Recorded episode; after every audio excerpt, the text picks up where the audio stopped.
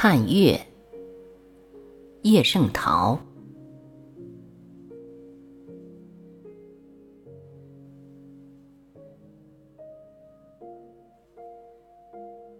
住在上海弄堂房子里的人，对于月亮的圆缺影线是不甚关心的。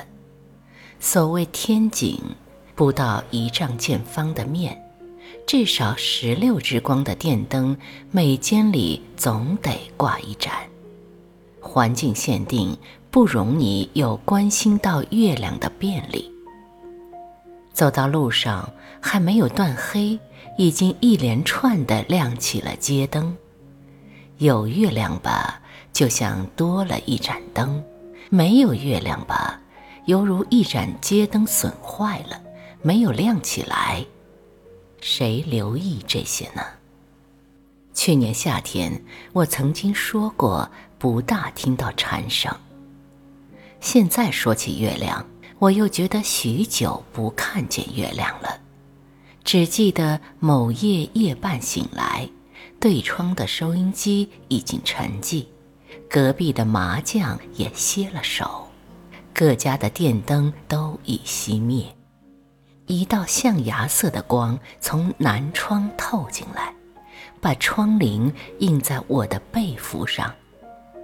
我略微感到惊异，随即想到原来是月亮光，好奇的。要看看月亮本身，我向窗外望，但是，一会儿月亮被云遮没了。从北平来的人往往说，在上海这地方怎么待得住？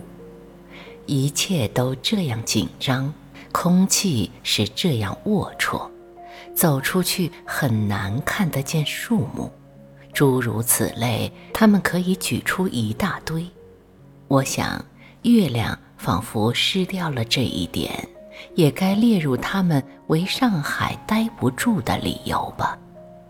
假若如此，我倒并不同意。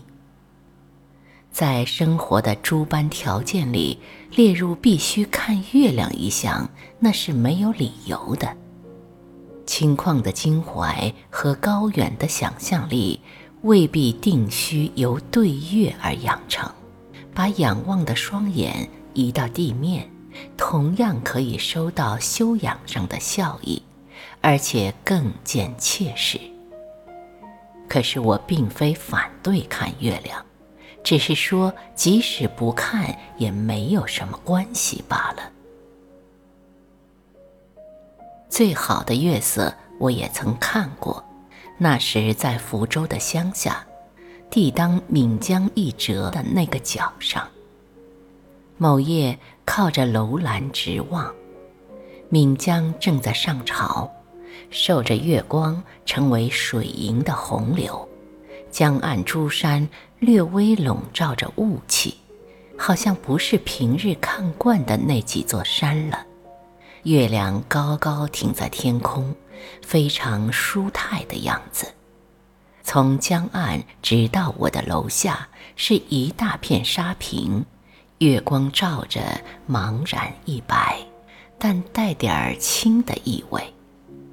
不知什么地方送来晚香玉的香气，也许是月亮的香气吧，我这么想。